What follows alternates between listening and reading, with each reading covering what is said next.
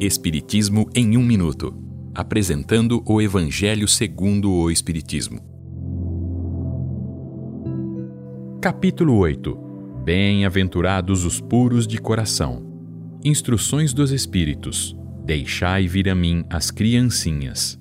Esta é uma livre interpretação do texto de um espírito protetor de 1861. Disse Jesus: Deixai vir a mim as criancinhas. Esta passagem está contida no Evangelho de Marcos.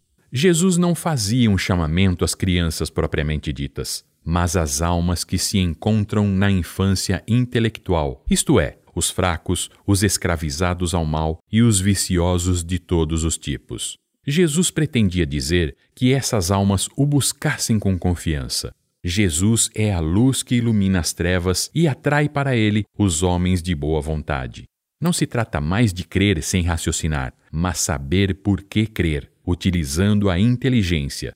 É chegado o tempo de conhecer a verdade e o sentido exato das parábolas contadas por Jesus. O Espiritismo vem clarear as ideias trazidas por ele e chamar os homens à lei de Deus. Jesus convida a todos para a prática da caridade e do amor ao próximo. Esse é o remédio que suaviza os males da vida e cura as feridas de todos os que sofrem. O amor ensinado por ele é a preciosa pérola que nenhum mal pode destruir.